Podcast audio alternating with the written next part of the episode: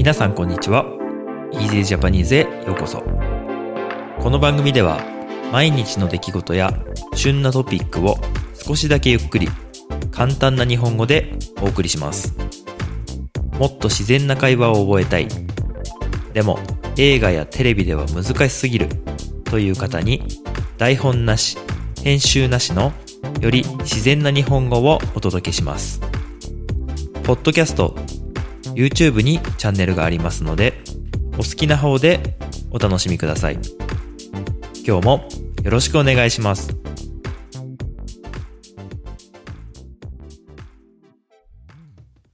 はい皆さんこんばんは。今日は3月21日日曜日です。今夜のね10時ぐらいになりました。外の天気はとても悪くて今日はね、一日中本当に強い土砂降りという雨でしたね。土砂降りというのは、本当に、まあバケツをひっくり返したようなとかっていう言い方もしますけれども、雨がものすごく強い状態のことを言います。はい。ということで今日はまあね、お仕事もちょっとね、中止になったり延期になったりしまして、今日は本当に家でずっと過ごしていましたね。読書とかちょっとしながら、あとはまあお昼寝もしましたし、まあ仕事もね、もちろんしたんですけれども、そんな一日でした。で、今日のお話なんですけれども、今日はね、午後あの、僕のまあお父さんがですね、あの、うん、お土産みたいなものをくれまして、で、それをね、今日食べたんですよ。で、その、晩ご飯にね、さっき食べたんですけど、そのお話をします。えー、今日食べたのはですね、あの、牛肉の朴葉味噌焼きというものを食べたんですけれども、牛肉ってのはわかりますかね？牛肉はあの牛の肉と書くんですけれども、まあ、カタカナにすでになっているんですが、ビーフと言いますね。ちょっと発音が日本語っぽいですけど、ビーフという言い方をします。ビーフとは言わなくて、ビーフっていう言い方ですね。で、えっ、と、まあ、ちなみになんですが、豚肉は、ポーク、ポークって感じじゃなくて、ポークっていう言い方。そして、鶏肉はチキンですね。えー、まあ、カタカナにすでになっているので、この、例えば、ビーフカレーとか、うん、ポークソテーとか、チキンカツとかね。まあそういう言い方でも日本語で本当に普通に使います。はい。まあそれはちょっとね、あの、それちゃったんですけど、本題に戻りますと、牛肉の朴葉味噌焼きということで、朴葉っていうのはですね、朴の木の葉っぱですね。そして、まあ味噌は味噌。で、焼きっていうことなんですけど、朴葉味噌焼きってのは、その朴の葉っぱの上に味噌を、えー、乗せたものを、えー、フライパンとか鉄板とかの上に置いて焼く。そうすると、その頬の葉っぱの香りが、まあ、味噌について、そして、まあ、お肉とか、他のね、野菜とかキノコとかについて、まあ、あの、ちょっとね、アクセントがついて美味しいと。まあ、そういう食べ物なんですけれども、この頬の葉っぱっていうのは、僕が住んでいるこの長野県の南部の地域だとか、あとはお隣の岐阜県の地域では結構ね、あの、ポピュラーな食べ物と言いますか。まあ食べ物ではないですね。葉っぱなので、直接それを、葉っぱを食べるわけではないんですけれども、あの、まあよくあるのは、朴葉巻きとか、朴葉寿司っていうもので、まあ、朴葉巻きは、まあ、お餅、まあ、あんこの入ったお餅みたいなものを葉っぱに包むようなもの。まあ結構よく日本でメジャーなものだと、まあ、桜餅っていうものがありますけど、あとは柏餅とかね。まあそういうものに結構近いもんですかね。頬の葉っぱに包まれたやつですね。結構あの、シーズンになるとものすごくこの辺のお菓子屋さん、和菓子屋さんではそういうものがね、売られていたり、道の駅というね、えー、なんて言うんだろうな、ま、売店、道路にあるそういう売店みたいなものでも売られますしね。結構の有名なお土産になります。そして、まあ、朴葉寿司。これは、まあ、あの、ちらし寿司とというのを皆さん聞いたことがあるかどうかなんですけど、まあお寿司の一つですね。あの、魚のお寿司ではなくて、まああの、卵とか、キノコとか、紅生姜とか、タケノコ、人参とかね、そういうものが入ったお寿司なんですけれども、それを、えー、まあ、これ中身は家族によって違うと思うんですけど、僕の家では、マスの漬物、魚のマスですね。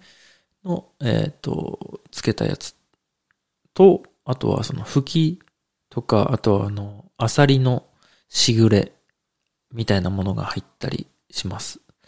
まあその辺家族によって違うと思いますけれども、その、まあお寿司を頬葉、頬の葉っぱで包んだものが、まあ頬葉寿司ということになります。まああの、この頬の葉っぱを食べる、食べないですね。頬の葉っぱを使った食べ物は結構やっぱりこの地域ではメジャーな、ポピュラーな食べ物なんじゃないかなっていうふうに思います。まあ僕もあの小さい頃からね、あまり気にすることなく出てきたら食べるっていう形で、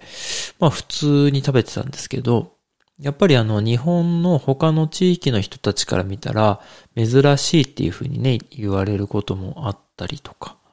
して、あ、そういう郷土料理というか伝統料理なんだなっていう地域のね、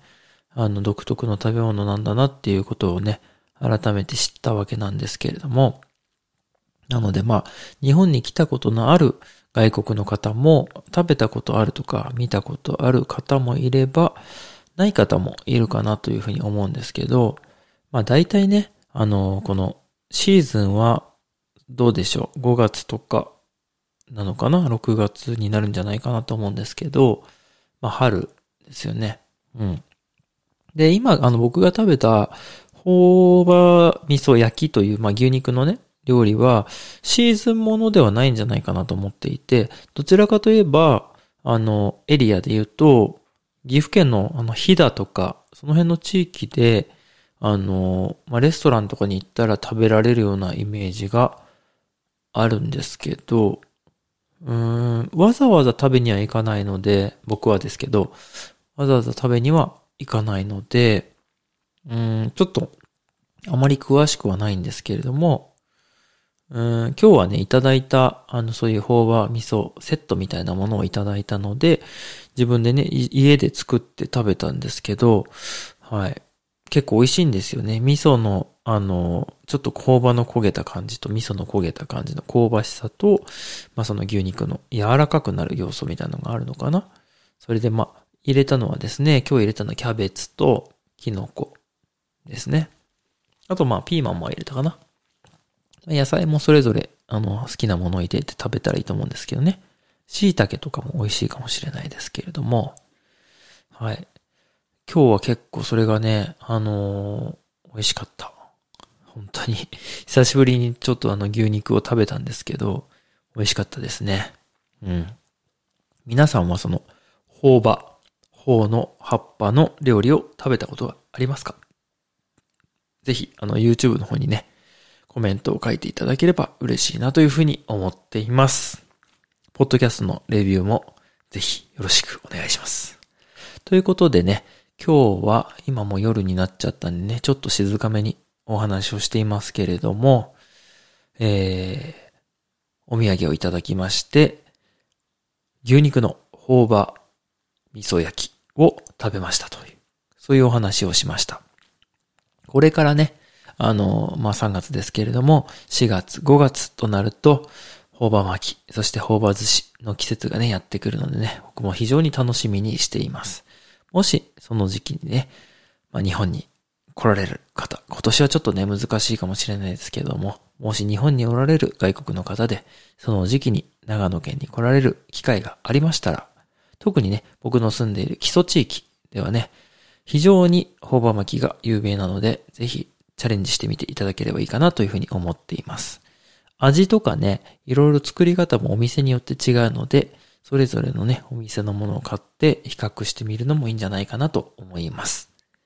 また、その時期になったら、そういうね、買いました、食べましたというポッドキャストをやろうかなというふうに思っています。ということで、今日も最後までありがとうございました。おやすみなさい。今日も最後まで聞いていただいてありがとうございました。この番組は毎日の出来事や旬なトピックを少しだけゆっくり簡単な日本語でお送りしています。ポッドキャスト、YouTube の